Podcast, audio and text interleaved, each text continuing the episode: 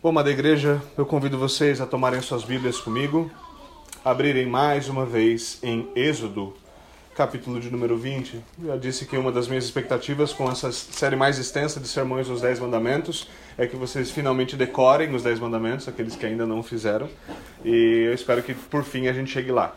Devagarzinho nós estamos indo, certo? Infelizmente nós vivemos em dias em que a gente não sabe mais nada de cor, muito menos em relação às escrituras.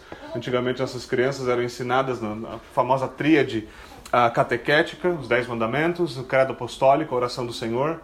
Mas hoje em dia, infelizmente, se a gente falar em sétimo mandamento, quinta petição ou sétima afirmação, nós não sabemos mais do que nós estamos falando. Então é uma, é uma necessidade que nós recuperemos esse tipo de coisa, aprendamos mais uma vez a estar familiarizados, profundamente familiarizados. Nós caímos muito na filosofia, uh, na filosofia de homens como Hegel, por exemplo, que uh, nos apontam a ideia de que se isso tá, é, é natural demais para nós, se nós simplesmente decorarmos, se, isso, se nós estamos demasiadamente familiarizados com esse tipo, tipo de coisa, então essas coisas não são genuínas para nós. Isso é mentira. Nós nos, as coisas muitas vezes se tornam genuínas para nós devido à profunda familiarização com elas. Isso é algo muito importante. Agora, hoje, uh, esse é um sermão, eu, eu, devo ser bastante honesto com vocês. Nós tivemos uma introdução na semana passada uh, ao oitavo mandamento, falamos sobre os conceitos fundamentais, certo? A definição do oitavo mandamento, não matarás, uh, não roubarás, desculpe, a sua definição, seu escopo, ao que ele se aplica. nós vimos também um, um conceito básico de propriedade privada. Nós vimos que propriedade definida pelo próprio Deus. Deus é o Senhor, dono de todas as coisas. É Ele que detém a propriedade de todas as coisas e por isso Ele pode nos dar o direito à propriedade privada. Esse raciocínio não deve começar no homem, nós não somos humanistas. Ele deve começar em Deus, nós somos teístas, certo? Nós somos teístas. Agora, Uh, e nós falamos também um pouquinho sobre mordomia, certo? Quando nós falamos sobre propriedade. Se tudo pertence ao Senhor e Ele nos concede a propriedade, isso quer dizer que nós não somos a autoridade última sobre o que é nosso. Deus é a autoridade última, nós somos seus mordomos. Nós somos seus mordomos. Agora, hoje, eu gostaria de lidar, em primeiro lugar, a primeira, o primeiro grande conceito que eu gostaria de lidar aqui no, uh, no oitavo mandamento é o, com o conceito bíblico de dízimos e ofertas. Agora vamos pausar aqui e fazer o um disclaimer já de cara, certo? Hoje é aquele dia que você, obviamente, não espera ter trazido nenhum visitante para a igreja, certo? Bem naquele dia você conseguiu convencer seu amigo que odeia crente, odeia igreja, odeia pastor, convenceu ele a vir na igreja, ele senta e o pastor fala, é um sermão sobre o dízimo. Pronto, certo? Esse cara nunca mais vai voltar na igreja, certo? Não interessa o nome da igreja. Agora, veja, esse é aquele sermão que muitos não gostam de ouvir, muitos não gostam de ouvir e é muito difícil você encontrar um pastor honesto que ama pregar sobre isso, certo? Estou falando sim, com toda sinceridade. É muito difícil, porque muitos pastores fiéis eles vão se incomodar com a ideia de pregar esse tipo de coisa, de falar de algo que aparentemente, pelo menos, é em seu próprio benefício. Infelizmente, em muitos lugares é exatamente assim. Conforme o dízimo aumenta, a vida do pastor melhora.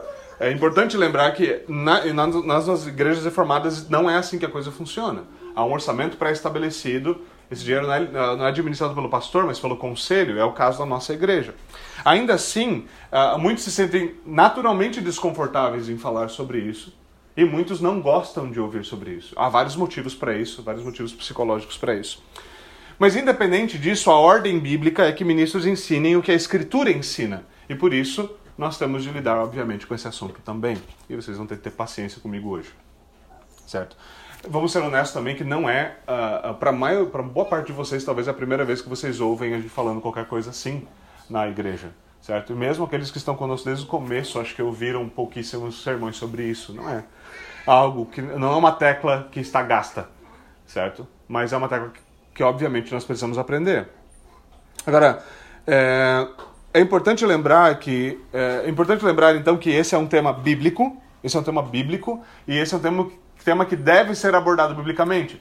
E nós devemos lembrar também que esse é um tema no qual, sobre o qual há muita controvérsia, muita discussão, principalmente nos nossos dias, com uh, muitas igrejas, com um grande movimento de desigrejados, com muita rebelião imperando. Isso é muito comum, com muitas igrejas roubando dinheiro, muitos pastores infiéis, safados, certo? Em casos como esse, esse, esse é um tema que se torna obviamente delicado. E nós precisamos voltar para a Escritura para entender o que a Escritura tem a dizer sobre isso.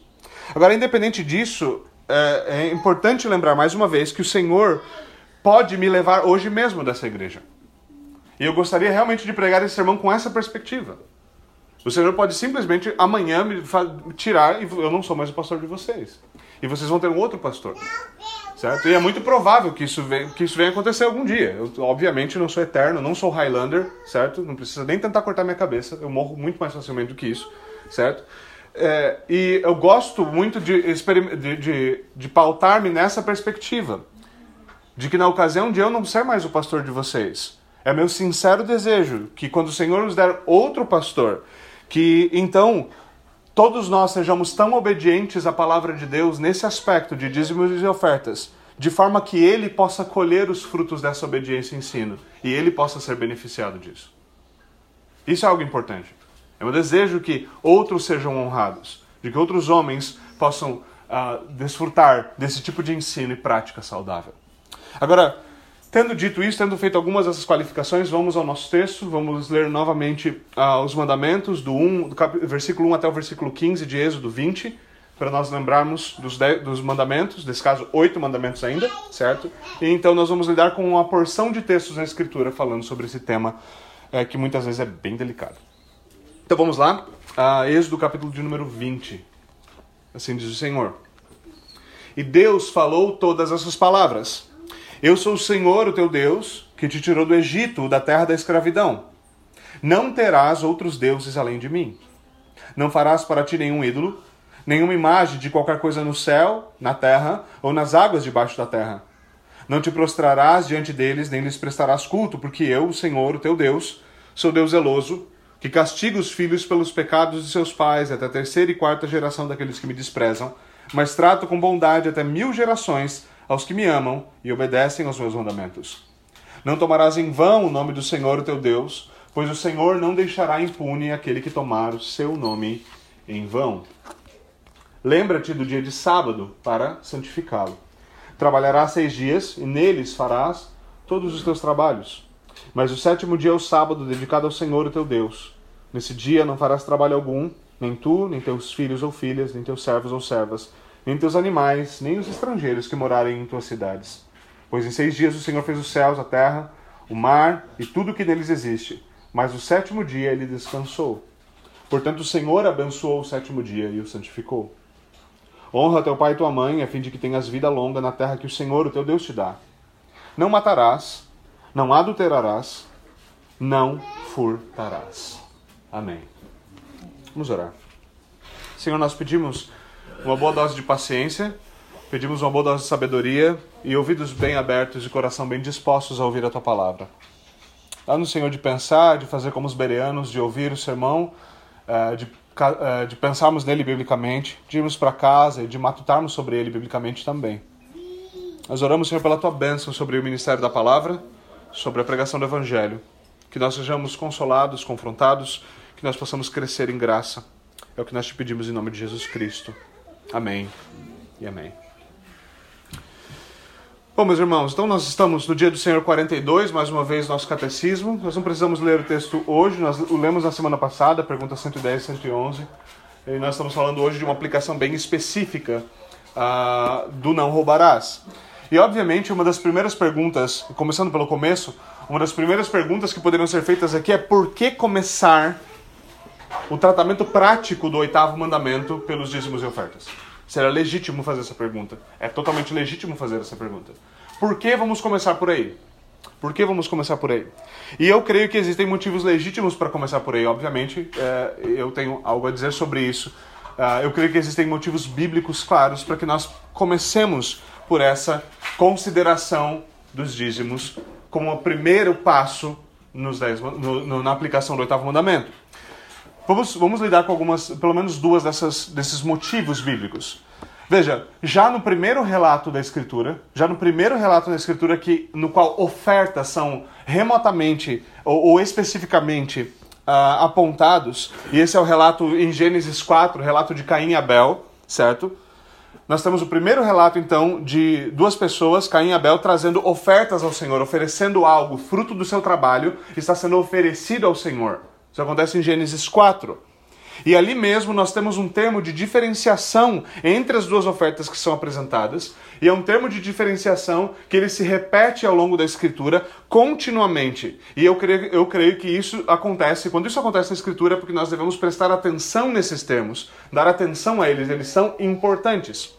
Certo?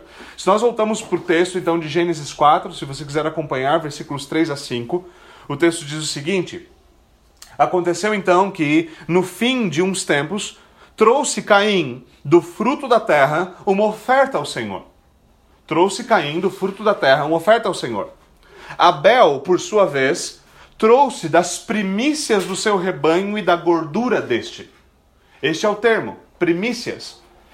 Uma das grandes, duas diferenças são apresentadas aqui entre a oferta de Caim e Abel. Uma era uma oferta do fruto da terra, a outra eram primícias da parte gorda certo? As primícias do seu rebanho e da gordura deste. E aí o texto diz o seguinte: agradou-se o Senhor de Abel e de sua oferta, ao passo que de Caim e de sua oferta ele não se agradou.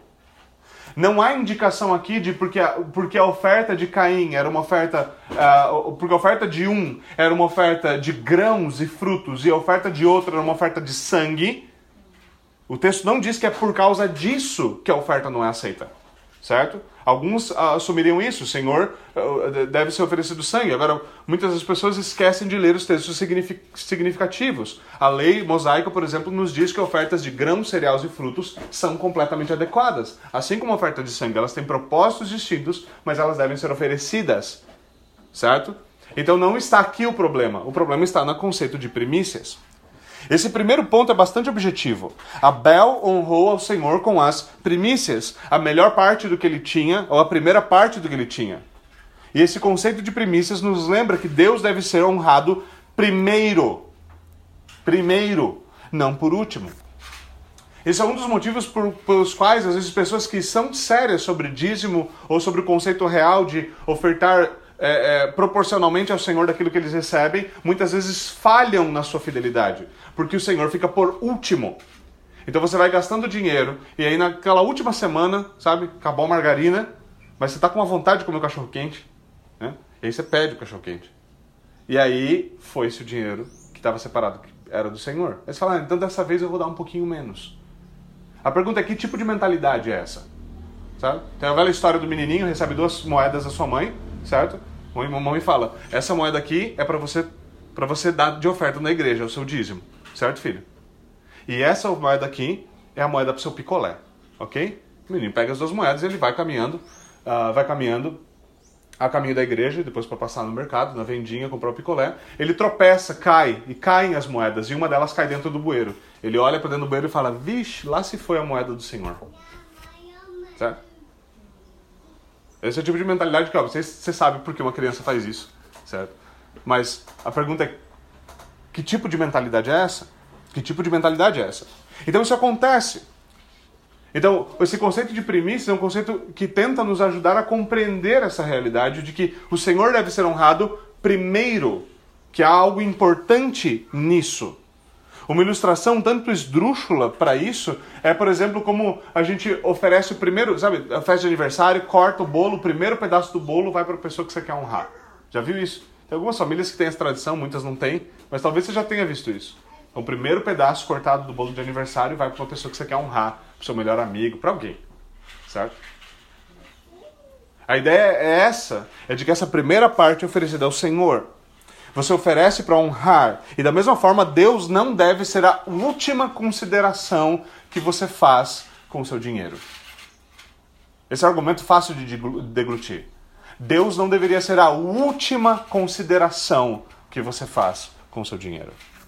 Esse conceito se repete consistentemente nas Escrituras e ele é importante porque, por meio dele, nossa, por meio da nossa oferta, nós reconhecemos que Deus é o Senhor da nossa carteira, das nossas finanças.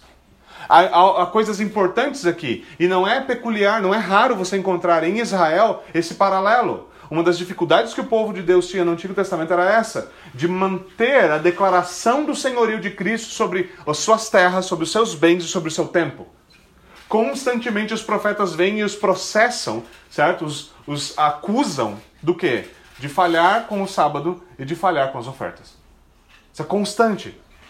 E essas duas coisas são significativas. Por quê? Porque uma delas nos diz quem é o Senhor do nosso tempo, o primeiro dia dado ao Senhor. A outra diz quem é o Senhor do nosso dinheiro. As primícias são dadas ao Senhor. A pergunta sempre vai ser: quem é Senhor? Quem é Senhor? Certo? Logo, ele deve ser honrado como Senhor. Como Senhor. E por isso, quando nós falamos sobre a primeira coisa que nós devemos fazer sobre o dinheiro, com o nosso dinheiro, a resposta deveria ser: nós deveremos, deveríamos honrar aquele que é Senhor sobre todas as coisas. Esse é um conceito muito simples. Agora, o segundo motivo para isso, esse é o primeiro motivo, a ideia das primícias, de algo que vem primeiro, você lida com ele primeiro. O segundo motivo é um motivo baseado na literatura de sabedoria nas Escrituras, certo? Nós temos no livro de Provérbios um livro de sabedoria prática. Ele é um livro que nos apresenta uma promessa. A promessa é a seguinte: se o sábio der ouvidos a esse livro, ele aumentará o seu conhecimento, e quem tem discernimento obterá orientação. Capítulo 1, versículo 5. O livro começa dizendo que sabedoria é uma mulher, ela é uma mãe ensinando o seu filho. Certo? Antes que as mulheres cresçam em soberba, tolice no livro também é uma mulher. Então calma, certo? Calma. Mas o que acontece nesse caso, ela é uma mãe instruindo seu filho se ela der ouvidos, ela se tornará sábia. Certo? E desde o começo, desde o primeiro capítulo, uma das coisas que isso vem, que, que o, o, essa mulher vem nos dizendo, a sabedoria vem nos dizendo, é que é que a ganância e o roubo, certo, sempre trarão tragédia. Você deveria evitar a ganância e o roubo. O roubo, você não deveria praticar isso. Isso é coisa de gente tola. Tolice em Provérbios não é falta de capacidade intelectual. Tolice em Provérbios é tolice imoral, é imoralidade. Certo? Você não separa essas duas coisas. Certo?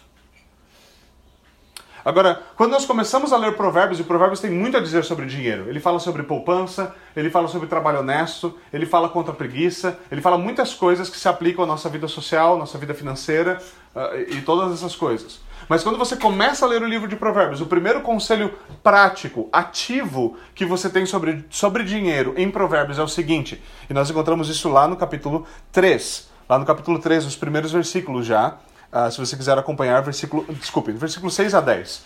O texto diz o seguinte: Reconhece-o, reconheça a Deus, certo? Reconheça a Deus em todos os teus caminhos.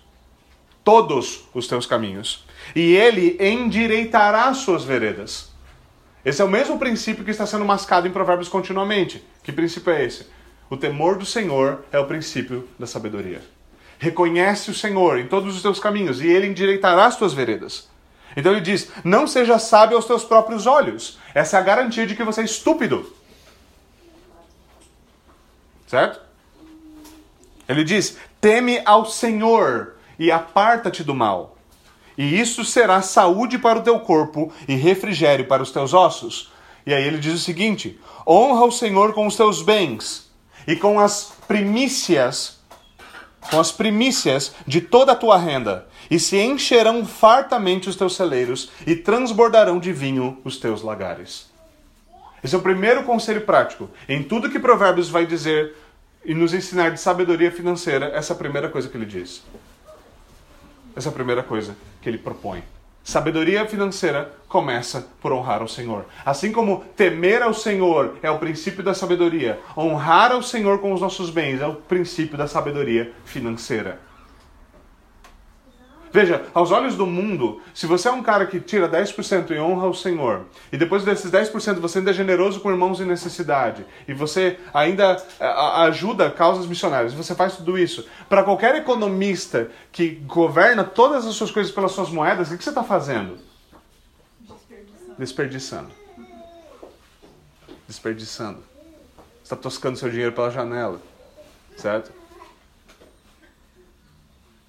Mas a Escritura nos diz que a sabedoria começa por aí. A pergunta sempre, é, quase sempre, a pergunta para nós é a seguinte: você quer ser sábio aos olhos de quem? Porque a sabedoria aos olhos de Deus é uma, sabedoria aos olhos do mundo é outra. Elas são diferentes. Só uma é sabedoria de verdade, obviamente. Então, note que nesse texto de Provérbios, primeiro nós temos a presença do mesmo conceito que eu já insisti, percorre nas Escrituras o conceito de primícias. O texto diz né? Você deve reconhecer, reconhecer o Senhor, honrar ao Senhor, e você deve fazer isso com as suas primícias, certo? As primícias de toda a tua renda. De novo, Provérbios nos fala muito sobre dinheiro, sobre poupar, sobre desfrutar do fruto do seu trabalho. Tudo isso é algo que deve ser feito com sabedoria. Mas o temor do Senhor aqui é o princípio e nós devemos honrá-lo como tal. Além disso, note que é uma promessa anexa a essa sabedoria. Sabedoria sempre tem uma promessa. Se você é sábio, sempre há fruto. Sempre há fruto. E ele propõe o quê? Se encherão fartamente os teus celeiros e transbordarão de vinho os teus lagares. Primeiro, isso não quer dizer que nós podemos engajar num tipo de escambo com Deus. Então eu vou honrar o Senhor, mas assim, lembre-se de encher os meus lagares de vinho. Senão eu vou parar de dar. Não é isso aqui que está sendo apresentado aqui. O que está sendo apresentado é aquele mesmo. Eh, eh, não é a ideia de que é possível barganhar com Deus, mas é a ideia fundamental que eu mencionei hoje mesmo no Salmo, de que Deus abençoa a obediência. Essa ideia que é difícil de enfiar na nossa cabeça. Nós muitas vezes acreditamos, se eu desobedecer, vai ser bom. Não é isso que normalmente se fala. Vocês adoram esse, esse discurso. Você vê isso aí na boca de crente, é um negócio assustador. Fala assim, ah, mas é que o pecado é sempre tão bom, né? Falei, é bom porque a gente está pensando que nem ímpio. Porque o resultado dele é sempre morte. Então como é que é bom? Certo? Claro, se você é um péssimo observador, certo? Então, tem gente que acha. É, é bem peculiar isso. Veja, se você for num cliff, se você for numa, num alto de um penhasco e você pular sem paraquedas, sem roupa, para garantir que não tem nada que vai amenizar a queda. Se você pular dali, você vai achar incrível que por, sei lá, cinco minutos você vai ter a sensação de que está voando. E essa sensação é muito gostosa. Mas você tem que levar em consideração o que vai acontecer quando a sensação parar, né?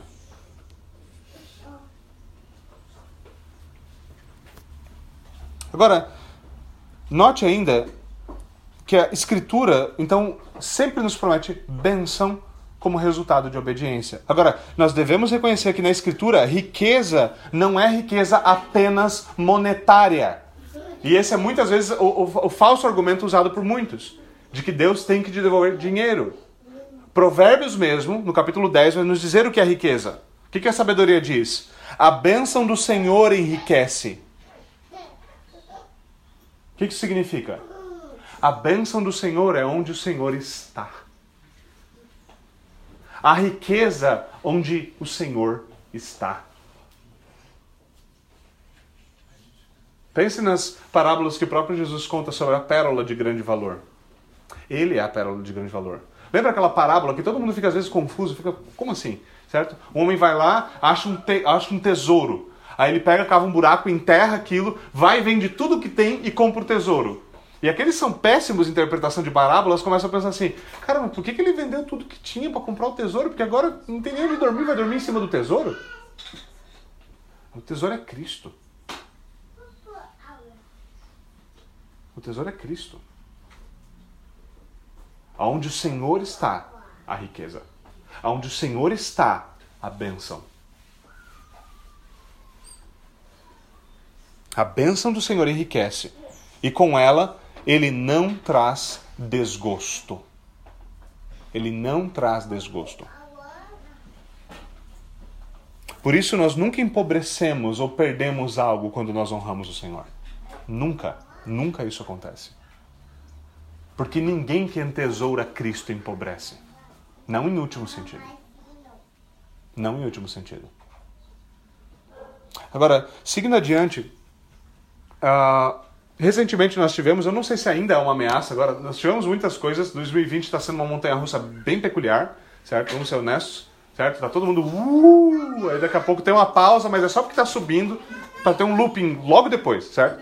E aí uma das coisas que aconteceu uh, nesse ano foi que uh, recentemente nós tivemos uma nuvem de gafanhotos na fronteira da Argentina com o Rio Grande do Sul certo? Estava todo mundo, né? Obviamente, alguns né, péssimos de, de, escatologia bíblica já estavam começando a orar e pedindo perdão pelos seus pecados. Algo que eles deviam fazer mais frequentemente, mas normalmente só faz quando tem um eclipse, quando tem gafanhoto ou algum outro tipo de tragédia acontece. certo?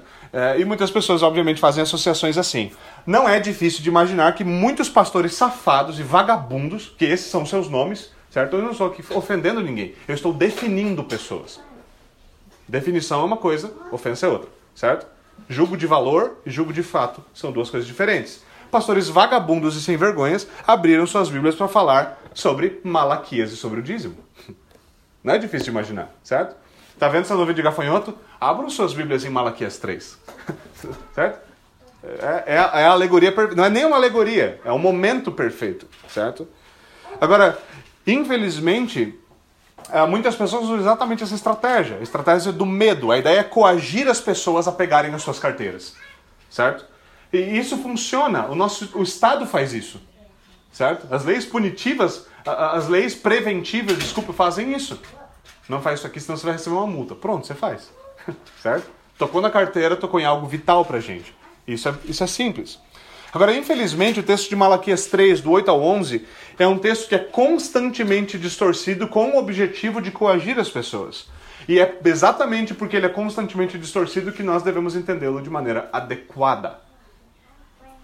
Certo? Exatamente por isso nós devemos entendê-lo de maneira adequada. Então vamos atentar esse texto. Uh, uh, veja o que diz Malaquias 3, do 8 ao 11. O texto diz o seguinte: Roubará o homem a Deus? Lembre-se a estrutura de Malaquias, para aqueles que. Eh, a gente teve uma série de sermões em Malaquias, cobrimos o livro todo. Para aqueles que não estiveram, Malaquias ele vem de uma série de perguntas. O Senhor faz uma série de perguntas contra o povo. Deus faz a pergunta por meio do profeta para que o povo responda, e então Deus responde a eles novamente.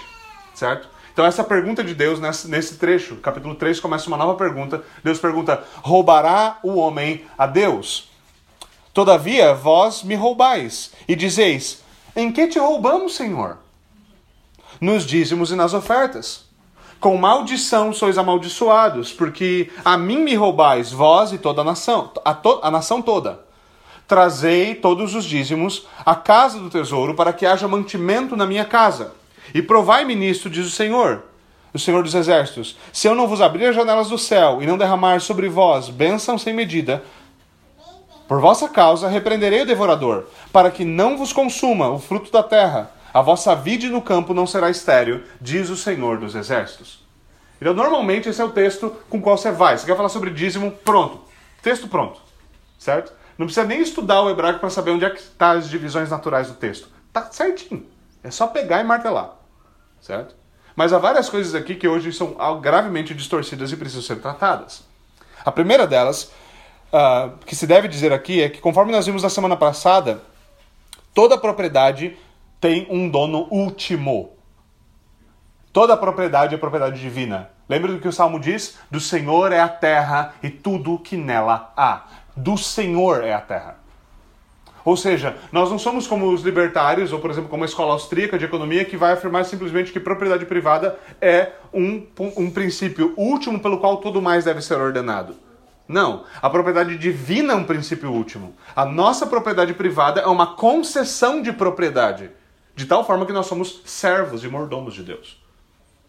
É por isso que ele tem autoridade para nos dizer o que nós devemos fazer, porque é dele. Porque é dele. A primeira coisa é lembrar-se desse conceito. Lembrar que nós somos mordomos. Ele nos concede tudo e ele demanda uma paga. Ele demanda uma parte.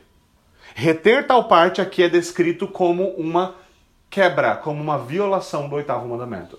Reter essa parte aqui é descrito como roubar a Deus. O texto, sim, está dizendo isso. Certo? Veja, nós não estamos tirando de Deus algo que não é dele.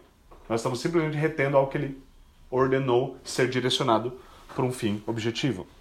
Note também que ele fala o termo dízimos, trazei todos os dízimos. Certo? Não é porque era muito dízimo e ele usa o plural, porque seria um erro de concordância pronominal. Certo? Não é assim que funciona. Haviam diferentes dízimos em Israel. Pelo menos três podem ser identificados com clareza nas Escrituras. O primeiro dízimo é o chamado dízimo do Senhor, muitas vezes identificado também com o dízimo levítico, porque eram os levitas que desfrutavam desse dízimo. Você encontra em Levítico, Levítico 27, do 30 ao 33, a descrição dele. Nesse dízimo, 10% de todo o produto da terra e 10% do crescimento do rebanho deveriam ser entregues ao Senhor. Simples assim, direto e objetivo. Certo? Você recebeu a paga, 10% de todos os frutos da terra e 10% de todo o crescimento do rebanho. 10% da, do lucro, obviamente. Certo? Deveria ser dedicado ao Senhor. Havia especificações para os animais. Os animais não poderiam ser, os animais não poderiam ser retidos, eles não poderiam ser trocados por animais inferiores. Certo? Teria de ser as primícias. Teriam de ser animais bons. Bons. Não podia dar o caolho e manco para o Senhor. Certo? O povo tentou fazer isso. Malaquias tem uma descrição disso, se eu não me engano, no capítulo 2 do seu livro. E o povo levava animais defeituosos e tortos ao Senhor. E o Senhor falou para eles: fechem a porta do templo. Porque se vocês não fecharem, eu vou pegar o esterco desses animais vou esfregar nas fuças de vocês. Eu não estou inventando. Não é porque eu sou, às vezes, um pouquinho politicamente correto. Está escrito lá, pode ler. Certo? Depois vai lá em casa e lê. Tem coisa bem divertida na Bíblia, certo? Mesmo. Ok? Então, nele, 10% de tudo deve ser entregue, deve ser pago, deve ser entregue ao Senhor. O objetivo disso era sustentar o templo, sustentar os levitas, sustentar aquela nação. Lembre-se que os levitas não receberam uma parte, não receberam uma divisão de terreno. Eles ficaram no templo. Eles ficavam no tabernáculo e depois, posteriormente, no templo de Salomão. Certo? Depois do segundo templo, obviamente. Então, eles não plantavam, não colhiam, eles serviam o Senhor e por isso eles deveriam fazer o quê? Viver dessas ofertas. Esse 10% era o que provia o salário deles, certo? Esse 10% é o que provia o salário deles, certo? O segundo dízimo era baseado num crescimento anual. Nós encontramos ele em Deuteronômio 14, do 22 ao 27.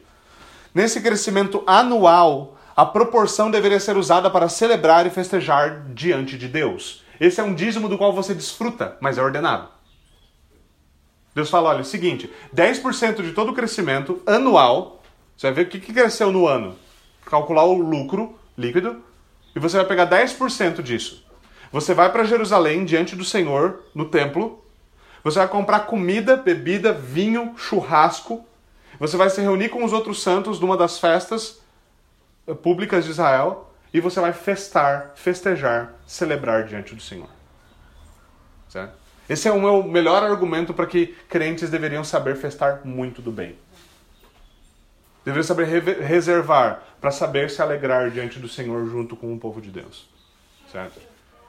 Infelizmente, nós perdemos para os católicos. As festas de igreja deles são bem mais saborosas do que as nossas. E é um negócio que a gente tem que começar a virar essa mesa, gente. Mesmo. Esse era o segundo dízimo. E havia ainda um terceiro dízimo. Terceiro dízimo Deuteronômio 14, ainda, do versículo 28 e 29, fala dele. Esse terceiro dízimo era baseado no crescimento trianual. Então lembre-se que havia um ciclo de sete anos em Israel, para o descanso da terra. Cada sete períodos de sete anos existia um ano do jubileu. Havia várias, várias questões importantes financeiras e econômicas atreladas àquilo. Mas nesse crescimento trianual, o que deveria acontecer é que um dízimo deveria ser compartilhado com aqueles em necessidade. O dízimo desse crescimento trianual, o dízimo desse crescimento trianual, ele deveria ser tomado, você deveria pegar ele e você deveria desfrutar dele junto com as viúvas, os órfãos e os levitas da sua região. Certo? Os levitas locais. Então esses eram os três dízimos. Então quando o texto fala trazei os dízimos à casa do Senhor, ele está falando o quê? Você não deve negligenciar nenhum dos aspectos financeiros ordenados. É isso que ele está dizendo. Aqui o Senhor também atrela uma promessa de ob a, a obediência, há uma promessa anexada. Muitos agem como se o devorador fosse um espírito, certo? Tem gente que fala o espírito devorador, que é um demônio que come suas finanças. O único demônio que come nossas finanças é o governo, a inflação. Não tem nenhum outro. Certo? Vamos ser bem claro sobre isso. Certo? É o único, é o único devorador que não é um, um, um gafanhoto que eu conheço, certo? É, é, é o Banco Central certo? Esse é um devorador, sem dúvida alguma, certo? Agora, a Bíblia não está falando de espírito nem de nada, ele está falando do quê? Bom, é um povo fundamentalmente agropecuário. Um povo fundamentalmente agropecuário. Quando vê uma nuvem de gafanhoto, o que, que vai acontecer? Prejuízo.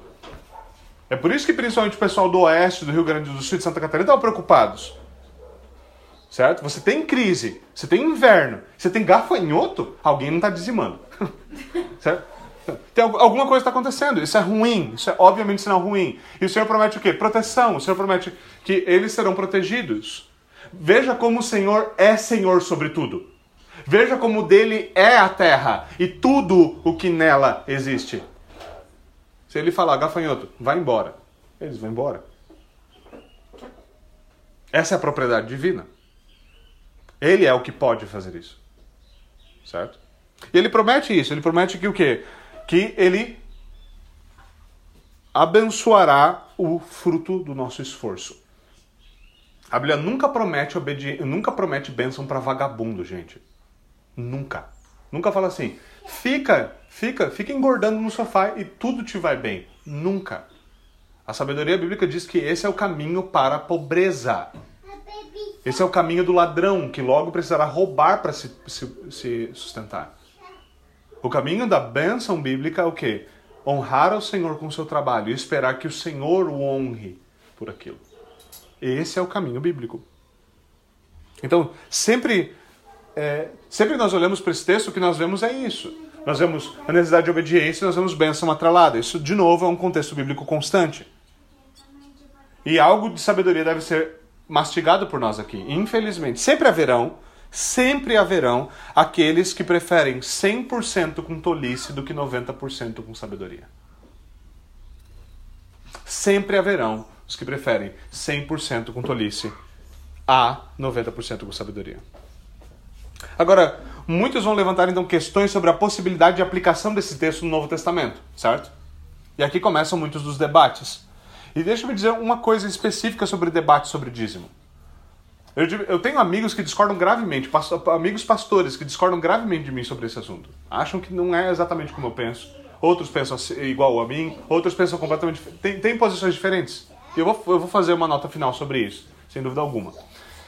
Mas o que, o que é curioso é que muitas vezes a pessoa que está mais acalorada no debate sobre esse tema, a pessoa mais esquentada, a pessoa mais, mais é, é, empolgada sobre isso é exatamente aquela que não abre a carteira dela, mas nem com uma arma na cabeça. E esse é um dos grandes problemas. Porque algumas das conversas, com, alguns dos, dos debates, mini debates que eu tive com amigos, pastores, mais, mais frutificantes nesse tipo de tema foram com homens que, é, que honram ao Senhor. E muitos deles, e um deles fala para mim, cara, eu não acredito que 10% é uma medida estrita. Mas eu nunca dei menos do que isso na minha vida. E, obviamente, você sabe né, que eu tiro sarro disso, óbvio. Né? No argumento é isso que é para você fazer. Né? Fala assim, viu como 10% funciona? certo? Mas isso é muito importante porque muitas. Por que eu estou dizendo isso? Porque muitas vezes o nosso ímpeto é ficar contra aquilo porque eu quero viver em desobediência. É como o homem que vive se escondendo, vive se escondendo atrás da insubmissão da mulher como uma desculpa para ele gritar com ela. Você pode tentar fazer isso o resto da sua vida. Você vai sempre estar errado. Certo? É importante perceber isso. Agora veja. Então, alguns levantam questões sobre essa possibilidade de aplicação. A primeira delas é dizer que o dízimo foi algo estabelecido pela lei. Foi estabelecido pela lei judaica, pela lei mosaica, ser mais específico. E tendo sido ele estabelecido pela lei, certo? Como uma lei que se aplicava no âmbito civil à nação de Israel, uma vez que essa nação chega ao fim em 70 e suas leis civis não estão mais em pleno vigor nacional, certo? Então ela não se aplicaria mais a nós agora. Esse é um primeiro argumento muito comum. Qual é o problema com esse argumento? O primeiro problema com esse argumento é que o dízimo não foi estabelecido com a lei mosaica. Você encontra antes da lei mosaica, muito antes de Moisés, Abraão dizimando de Melquisedeque a, a, Abraão, desculpe, dizimando a Melquisedeque. Certo? Você encontra isso em Gênesis 14, 18 e 19. Melquisedeque abençoa. E veja que, de novo, mesmo, mesmo ali nesse dízimo de Abraão, o que acontece é uma bênção de Melquisedeque. Melquisedeque é um sacerdote. Melquisedeque abençoa Abraão com pão e vinho. Sou familiar com alguma coisa que você já ouviu na Bíblia? Pão e vinho? Do que mesmo? Certo? Melquisedeque abençoa com pão e vinho e Abraão então dizima a ele. Então o argumento favorece a outra posição, que diz o quê? Aquilo que foi estabelecido antes da lei não pode ser abrogado quando a lei é abrogada. certo? E esse não é um argumento, não é um argumento que não tem fundamento bíblico. Por quê? Porque Paulo argumenta exatamente dessa forma em Gálatas 3, 17 e 18. Veja, ele não está falando lá, você pode anotar esse texto, ele não está falando lá sobre dízimo. Não foi isso que eu disse. Eu estou dizendo que ele usa esse argumento. Que aquilo que, não, que foi estabelecido antes da lei não pode ser abrogado com a lei. Certo? Esse é o mesmo argumento em relação à guarda do dia do Senhor. A guarda do dia do Senhor veio antes da lei, então não pode ser abrogado com a lei. É simples assim, certo? Em segundo lugar, dizem que o princípio não é válido por ele estar no Antigo Testamento. Agora, esse é um péssimo argumento. Esse é um péssimo argumento. Certa ideia? Tá no Antigo Testamento, não vale. Certo? Fala assim, bom, as únicas leis, por exemplo, sobre incesto, uh, sobre incesto e bestialidade que você tem, estão no Antigo Testamento. O que, que você faz agora? Libera? Você pode ficar muito assustado, mas existem pessoas que defendem um negócio chamado teologia da nova aliança, alguns, tá? Que chegam ao extremo de dizer que essas coisas não são pecaminosas porque não estão no Novo Testamento. Né? Então, claro, sempre tem uma porção de maluco, certo? Essa é a natureza da humanidade. Sempre tem alguns que piram. Não estou dizendo que todos da teologia da nova aliança fazem isso, tá? Estou dizendo que existe isso. Então sempre existem extremos, esse é o meu ponto, tá? Agora, de novo, esse argumento é um argumento péssimo. Alguns motivos para isso. Primeiro, o próprio Senhor Jesus exorta os fariseus de uma forma que nos mostra algo importante. Ele faz isso com qualificações claras. Ele diz o seguinte: Ai de vocês, escribas e fariseus, hipócritas, porque dais o dízimo da hortelã, do endro e do cominho, e tendes negligenciado os preceitos mais importantes da lei, a justiça, a misericórdia e a fé. Devieis, porém, fazer estas coisas sem omitir aquelas. Ele não diz, essa, esse dízimo do endro, da hortelã, porque qual que era o ponto dos fariseus? Olha só, minha horta de. Meu, sabe, sabe aquele negocinho que você põe para fora da janela? Mortinha? E aí o fariseu, o negócio do fariseu era mostrar que ele era santo. Lembre-se que esse era o objetivo.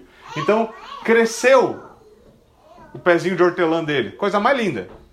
Ele foi lá e contou as folhas deu 40 folhas, ele tirou 4, foi lá e ofertou ao Senhor. Viu como eu sou justo? Certo? Mas para ele não era um problema se juntar com os outros fariseus e falar o seguinte: esse Jesus é mais popular que a gente, como é que a gente mata o cara? Certo? Qual é o argumento de Jesus? Você não deveria fazer uma coisa e não omitir a outra. As duas coisas deveriam ser feitas adequadamente. Ele não diz aquilo não é importante, ele não diz aquilo não deveria ser feito. Certo? E às vezes, até entre cristãos que defendem o dízimo mais estritamente, eles falam, mas eu deveria dar do grosso ou do líquido? Bom, essas são simples formas de calcular como você deveria calcular isso daí. Certo? Você deveria dar do líquido e quando você receber aquela parte que o governo é, toma de você, não deixa você obter juro, não deixa você investir, rouba de você, não te paga nada por isso e depois te devolve mais ou menos, certo? Completamente inflacionado, essa parte você resolve depois. Certo? Essa parte você resolve depois. Mas o Senhor insiste nisso. Ele não diz que esse princípio não está válido. Além disso, Paulo é explícito na sua posição. E esse texto, para mim, é um texto extremamente importante em como Paulo o escreve. Essa era uma questão importante em Coríntio, em Corinto, e ele escreve com clareza aos coríntios. 1 Coríntios 9, 13 e 14. Veja o que ele diz. Vocês não sabem, e obviamente isso é uma retórica, era para dar uma. Ei, se liga, certo? Vocês não sabem que aqueles que trabalham no templo alimentam-se das coisas do templo? De que tempo que ele está falando? Antigo Testamento. Certo? Ele está usando o argumento a partir do Antigo Testamento. Certo? Vocês não sabem que aqueles que trabalham no templo alimentam-se das coisas do templo? E que os que servem diante do altar participam do que é oferecido no altar? Porque era assim. Os dízimos eram trazidos e deles se serviam então os oficiais. Agora veja o que ele diz, e é importante como ele diz. Ele diz o seguinte: da mesma forma. Como? Da mesma forma. Qual era a forma pela qual isso era retido? O dízimo. Da mesma forma, o Senhor ordenou aqueles que pregam o evangelho que vivam do evangelho. Certo? Esse é um argumento importante. Lembre-se, Paulo foi um daqueles que é, falou: Cara, eu, eu, não quero ser um peso para vocês, eu não vou receber por enquanto. Mas ele diz: isso é um direito. Eu estou abrindo mão de um direito. Isso é uma exceção. E aqui ele escreve da mesma forma como era no Antigo Testamento. Aqueles que vivem no Evangelho hoje devem viver, devem ser providos da mesma forma. Ou seja, assim como o dízimo do Senhor era usado para o sustento dos ministros do Antigo Testamento, o Senhor ordenou a mesma coisa debaixo do Evangelho. Esse é o argumento básico. É basicamente isso que Paulo está dizendo. Escrevendo a Timóteo, ele diz o seguinte: devem ser. Uh, desculpe. Uh, devem ser considerados merecedores de dobrados honorários os presbíteros que presidem bem, com especialidade os que se afadigam na palavra e no ensino. Pois a Escritura declara: não, aborda, não amordaces o boi quando pisa o trigo, e ainda o trabalhador é digno do seu salário. Esse é o argumento de uma lei agropecuária. A ideia é você não pode amordaçar o boi enquanto ele debulha o cereal. Isso é um conceito extremamente interessante e importante do Antigo Testamento. A ideia é você estar tá lá com seu boi debulhando cereal, alguns, alguns sovina, certo? Os mão de vaca, eles amordaçavam o boi para quê? Para render cereal, porque quando o boi está debulhando, ele aproveita e vai dando umas bocadas e comendo. Fala, não, mas eu quero vender isso aí. Para de comer boi. E amordaçava o boi. O senhor fala, isso é injusto. A pergunta é por que é injusto? Que a gente nunca para para ver, a gente olha para a lei quadrada, certo? Ah, é assim mesmo. Por que é injusto?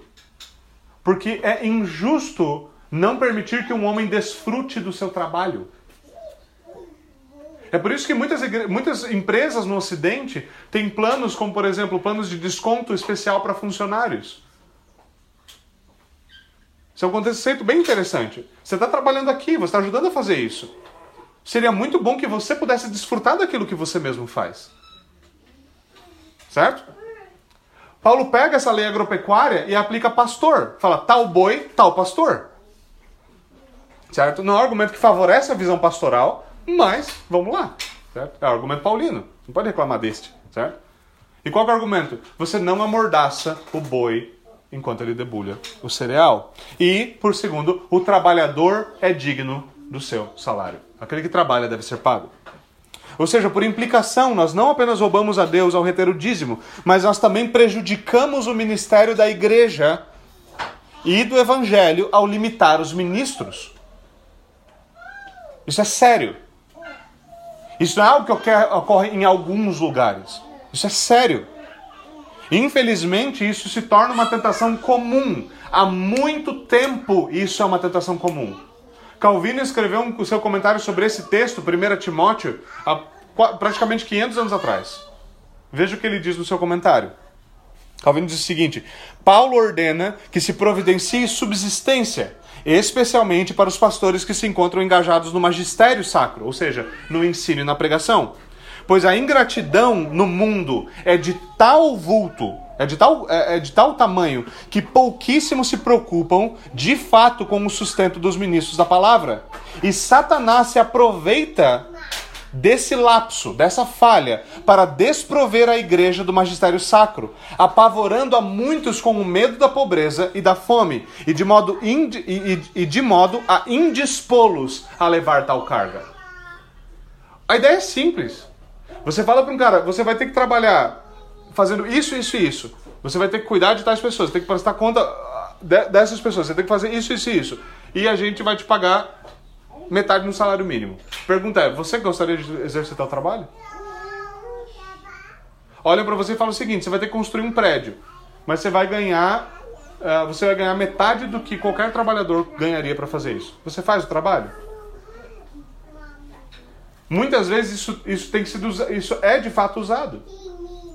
Nós insistimos, nós falamos, tem pouco missionário na igreja. Óbvio, você sabe quanto missionário passa necessidade? Sabe quanto missionário é trazido na frente da igreja e falado, nós estamos enviando missionário? E isso eu falo, olha, para que Deus pese mesmo, é dê um chute nas igrejas que fazem isso.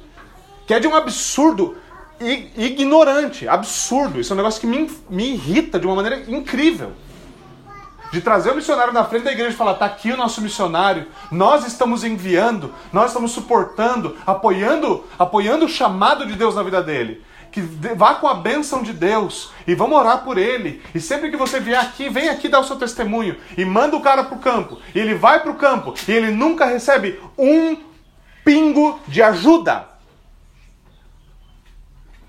Muitas vezes a gente critica, eu mesmo já fiz isso. Missionários que vêm e quando vêm eles apelam pedindo. Sabe por quê? Porque eles têm que mendigar. Nós pegamos gente honrada e fazemos com que eles mendiguem. O negócio é assustador. E depois a gente se assusta que pessoas não querem dar sua vida como missionário. Você acha que seu filho vai querer? Você vai querer que seu filho seja um missionário? Para ir passar fome em campo, não poder sustentar sua esposa e cuidar dos seus filhos? Você quer? Não quer. Isso tem sido usado como uma forma de indispor qualquer um para o ministério. Quantas vezes eu conversei com, com pessoas que falaram, cara, eu já tive desejo de ser pastor, mas eu já vi como pastor vive, eu não quero essa vida para mim, para minha família. Aí a gente fala, Senhor, manda mais obreiros para sua obra. E você vai pagar eles com o quê? Sejamos honestos. Você pode não ser o defensor técnico dos 10%, você pode, você pode ter diversas posições. O que eu estou falando aqui independe disso. Independe disso. Isso é muito sério. Em especial com missionários, é um negócio que me deixa transtornado transtornado. O meu sonho para essa igreja é que a gente possa investir valentemente em missões. A gente está né, normalmente tentando se sustentar apenas. É difícil. Mas uma coisa que todo o nosso esforço deve ser feito é se nós colocarmos a mão para ajudar, é não tirar a mão. É não tirar a mão. Essas pessoas abriram mão das suas vidas, abriram mão do seu trabalho, Muitas vezes são pessoas extremamente competentes que poderiam estar estando muito melhor do que você, que abriram mão de tudo para servir o Senhor. E o que a gente faz? Desonra. A gente poderia estar sendo líderes importantes na sociedade, servindo, ganhando dinheiro e abençoando missionários decentemente, o que a gente muitas vezes não faz. Eles abrem mão de tudo e a gente desonra essas pessoas. É de um absurdo fenomenal. Se um dia você fez isso, eu encorajo você a pegar um, e-mail, uma carta, você enviar para o missionário que você rompeu e você pedir perdão. Não interessa quem é ele. Pedir perdão pela safadeza que você cometeu. Isso é muito sério.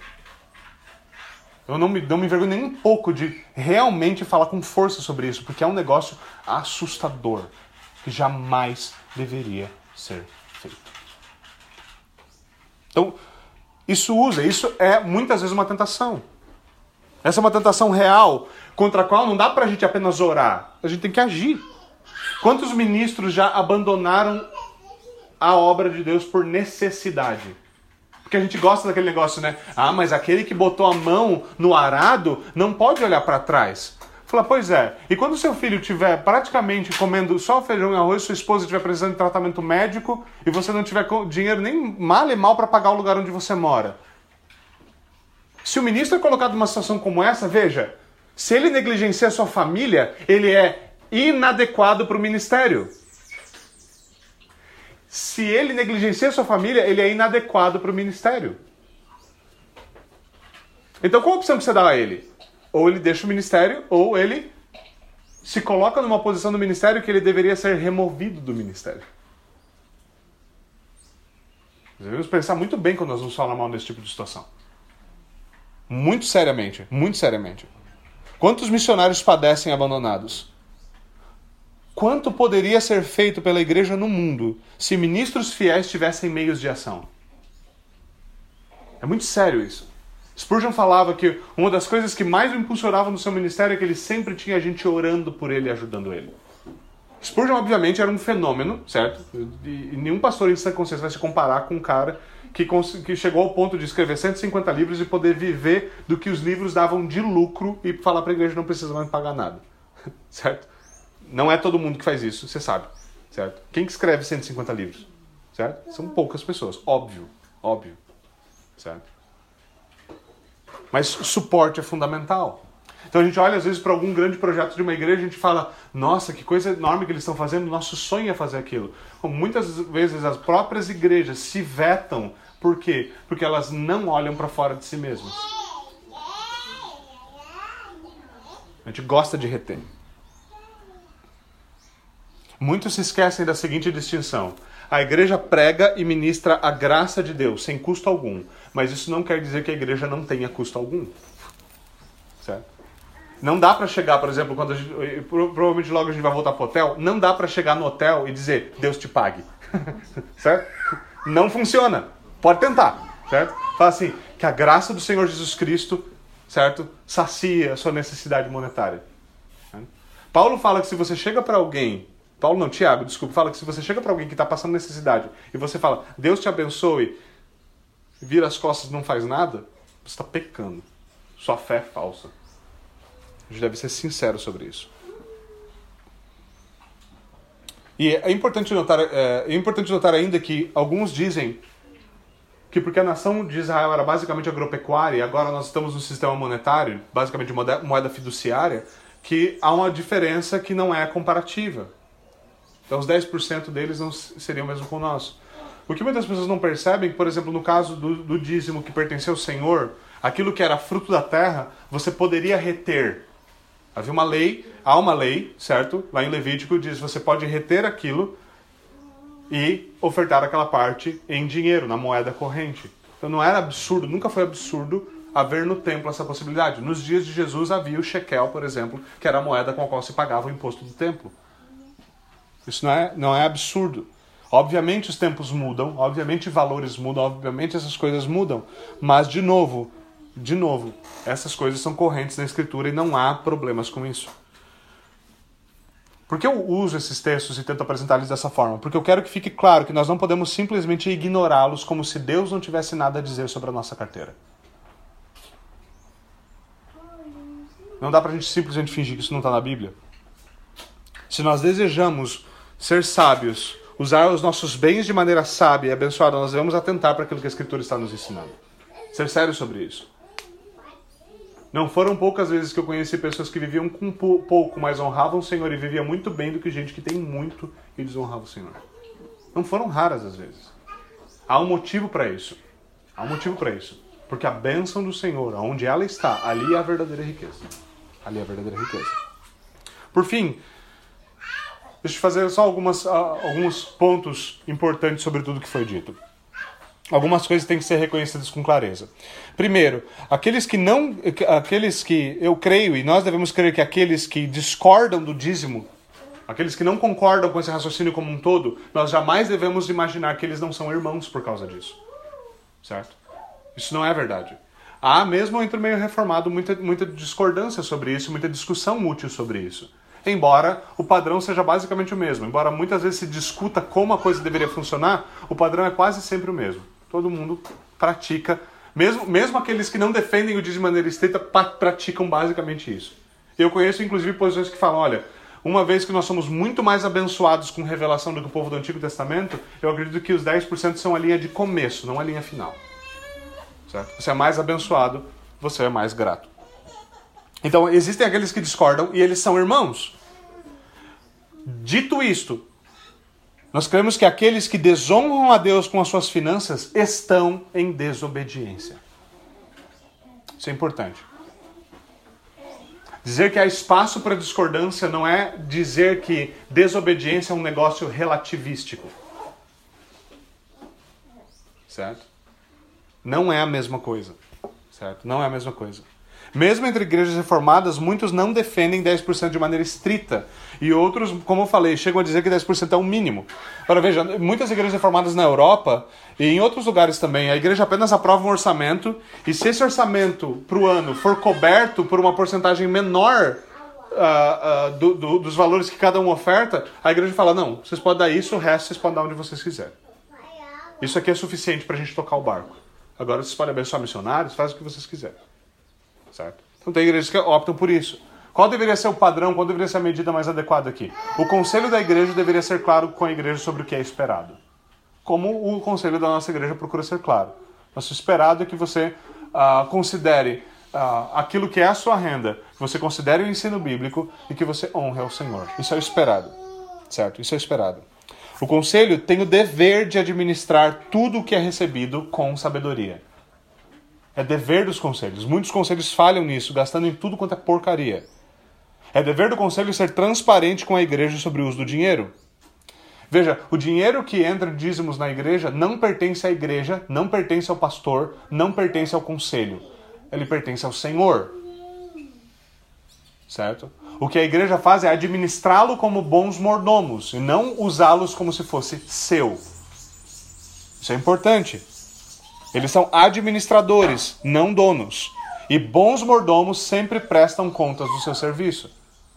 É por isso que normalmente boa parte das nossas reuniões, das nossas assembleias, são tomadas com a apresentação de todos os valores tintim por tintim.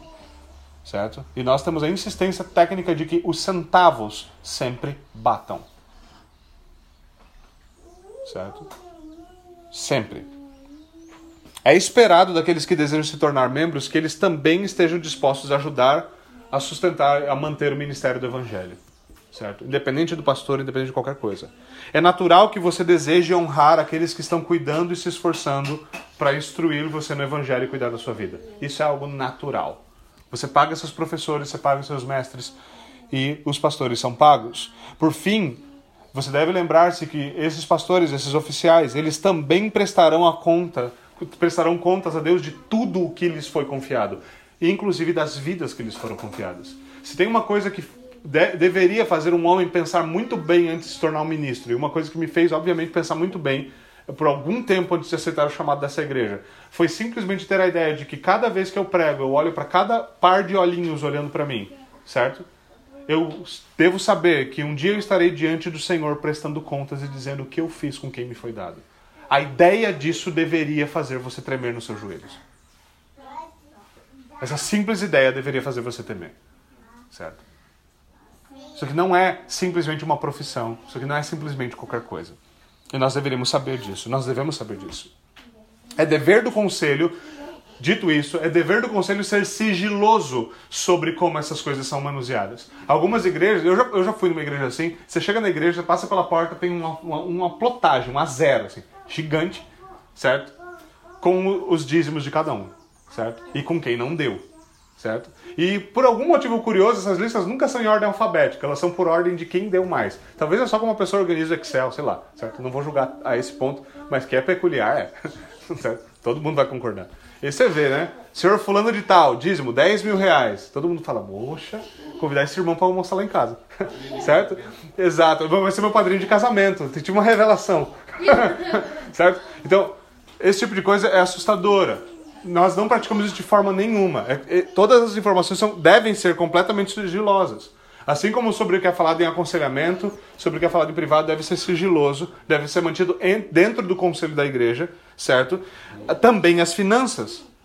De forma que se um oficial da igreja vazar isso para fora do conselho, ele pode ser deposto por causa disso. Porque ele está quebrando, certo? Quebrando a, a, a confiança que nele foi posta. Além disso, é importante dizer isso por causa de todas as categorizações feitas e por causa do que os versículos dizem com clareza: bênçãos não estão à venda. Não dá. Não dá. Não se pode barganhar com Deus. Mas tampouco se pode ignorar a sua palavra. Paulo nos diz o seguinte: isso é importante. E isto eu afirmo a vocês: aquele que semeia pouco também ceifará pouco. E o que semeia com fartura, com abundância também ceifará. Cada um contribua segundo tiver, o que tiver proposto no seu coração, não com tristeza ou por necessidade, porque Deus ama quem dá com alegria. A lei da semeadura é verdadeira, está na Bíblia. É fato. Mas é importante que você todos aqui percebam o seguinte: aqueles que dizimam por causa do pastor, em breve deixarão de fazê-lo. Se você oferta porque você é fiel ao pastor, você é fiel a mim, sua fidelidade não vai durar. Eu sou só um homem. Basta eu pisar fora da linha, basta eu falhar. E a sua honra a Deus vai pelo ralo. Não é assim que a coisa funciona. Aqueles que o fazem pensando na recompensa descobrirão rapidamente de que de Deus não se zomba. De Deus não se zomba. Você pode comprar Deus.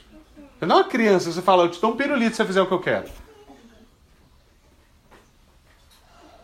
Agora, aqueles que desejam honrar a Deus e honrar a obra de Deus por meio da igreja, eles farão o que está descrito nesse último texto. Eles ofertarão com alegria. Não tem nada mais peculiar do que você ver uma pessoa vindo, indo, indo ou vindo, dependendo de onde está a urna, certo? A pessoa indo para a urna com aquela cara tipo assim, meu, morreu meu cachorro preferido. Ela coloca, ela fica segurando um pouquinho o envelope assim, para ver, será? Certo? Esperando que Deus aconteça alguma coisa, ele tira e fala assim, não, melhor não. Vai que o pastor fala um negócio que eu não gosto do último momento, daí eu... Certo? Deus ama quem dá com alegria. Deus ama quem dá com alegria. Nós devemos fazer isso por amor a Deus, por honra a Deus. Nós devemos ensinar isso para os nossos filhos, mesmo com as mesadinhas deles. Por quê? Para que eles aprendam de pequenos a amar e a honrar a Deus. Amar e honrar a Deus. Finalmente, é óbvio que tudo que nós amamos demanda de nós tempo e dinheiro. E o Evangelho de Jesus Cristo adentra a nossa vida com o objetivo de fazer com que nós amemos a Cristo acima de todas as coisas. Esse é o ponto. De que nós busca, busquemos o reino dos céus em primeiro lugar. E isso deve incluir também o nosso tempo e nosso dinheiro. Nós devemos nos lembrar, portanto, de buscar o reino de Deus em primeiro lugar e guardar tesouros onde um dia nós viveremos com o Senhor. A palavra fala que é possível entesourar no céu, de já, não comprando terreninho lá, mas tendo a certeza de que aquilo que nós fizemos por honra ao Senhor será recompensado quando nós estivermos com o Senhor. É possível você fazer um investimento aqui nessa terra, onde ouro e o prata, onde ouro e a prata não enferrujam e onde os governos não inflacionam. É possível entesourar no céu. É possível fazer isso onde o nosso tempo não será mais limitado. E é isso que nós devemos fazer. Nós devemos honrar ao Senhor. Nós devemos realmente considerar esse ensino à luz da nossa realidade. Nós vamos realmente ser confrontados pelo que a Bíblia ensina. Nós vamos realmente aprender a tomar as contas das nossas finanças, de maneira que elas honrem a Deus e de que elas, que elas sejam um meio pelo qual Deus faz o seu reino avançar entre os homens. Não aqui, não só em Joinville, em toda a terra. Missões nunca foram feitas com menos do que isso. Vamos até o Senhor em oração. Senhor, nós honramos ao Senhor e agradecemos ao Senhor pela tua palavra. Nós pedimos que tudo isso, por mais polêmico ou difícil muitas vezes possa ser de engolir, às vezes confrontador, apenas, às vezes apenas uma confirmação de coisas nas quais nós já cremos. Nós oramos, Senhor, para que tudo isso assente-se no nosso coração, nós sejamos como os bereanos e verifiquemos tudo isso à luz da palavra de Deus. Nós oramos para que o Senhor nos ensine, que o Senhor nos ajude a temer ao Senhor e a honrar o Senhor com tudo que nós temos, com tudo que nós somos. Aplica a tua palavra ao nosso coração que nós te pedimos em nome de Jesus Cristo. Amém. Amém.